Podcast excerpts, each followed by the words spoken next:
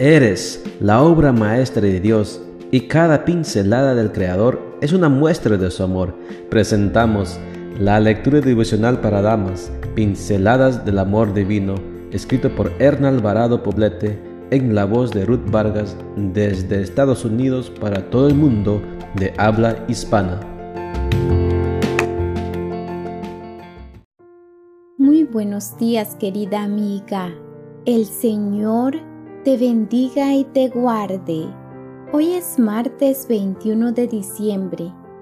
El título de la matutina para hoy es Disfruta la vida. Nuestro versículo de memoria lo encontramos en Eclesiastés 9:7 y nos dice, Vamos pues, disfruta del pan que comes, goza del vino que bebes, porque a Dios le han agradado tus acciones. Los sinsabores de la existencia son inevitables en este mundo corrompido por la desobediencia a Dios. No obstante, para las hijas de Dios hay razones abundantes para disfrutar la vida. Piensa en las siguientes. La vida en sí misma es un don maravilloso, aunque en ocasiones se ve amenazada y quebrantada por las enfermedades.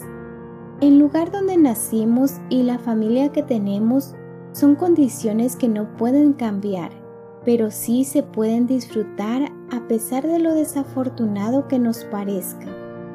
Dios es bueno y nos da buenas dádivas, aunque algunas de ellas vienen como un paquete de regalo del que es necesario desenvolverlas para disfrutarlas. Sería interesante empeñarnos a ver en cada circunstancia la mano generosa del Padre Celestial la exquisitez de los alimentos se disfruta cuando se come el pan en paz y en compañía de personas que nos aman y a quienes amamos. El descanso placentero no solo se disfruta en la suite presidencial de un hotel de lujo, más aún se obtiene en el lecho sencillo de un hogar donde reina la unidad familiar. Feliz no es el que tiene más, sino el que entiende que Dios ha regalado lo que tiene, lo valora y lo agradece. La miseria, el hambre, la escasez y la pobreza comienzan con la ingratitud humana que desconoce que Dios tiene el control del universo y es poseedor de todos los bienes.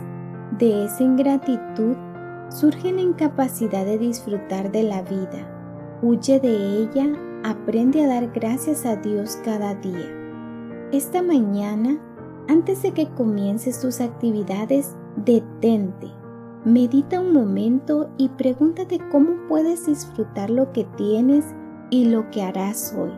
No se engañen, todo lo bueno y perfecto que se nos da viene de arriba, de Dios que creó los astros del cielo. Santiago 1.17